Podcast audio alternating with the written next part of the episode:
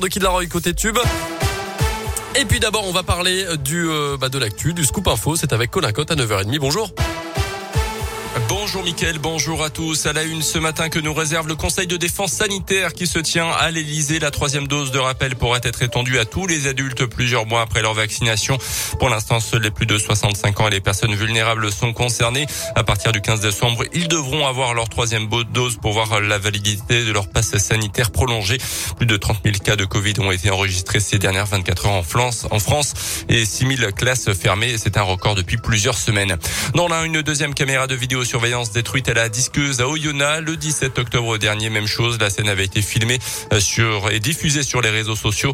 Euh, cette fois, l'acte de vandalisme aurait lieu samedi soir avec le même mode opératoire. Une enquête, là aussi, avait été ouverte. Euh, selon le progrès, la caméra venait d'être installée quelques heures plus tôt. Six mois de prison avec sursis pour le fan de l'OL qui avait lancé une bouteille d'eau sur le joueur de l'OM Dimitri Payet dimanche soir lors du match de Ligue 1 entre les deux équipes.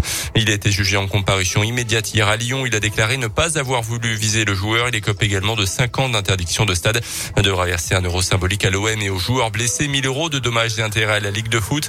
Les éventuelles sanctions contre Lyon seront prononcées le 8 décembre. À noter qu'un Indinois de 17 ans devra également comparaître devant la justice pour mineur à Bourg pour détention de fumigène lors de ce match. On termine justement avec le foot, mais côté terrain, cette fois-ci avec la victoire de Lille hier soir, un but à zéro contre l'équipe autrichienne de Salzbourg. La cinquième journée de la phase de groupe, les Lillois se rapprochent donc d'une qualification en huitième de finale. De son côté, le Paris Saint-Germain joue à Manchester City ce soir à 21h.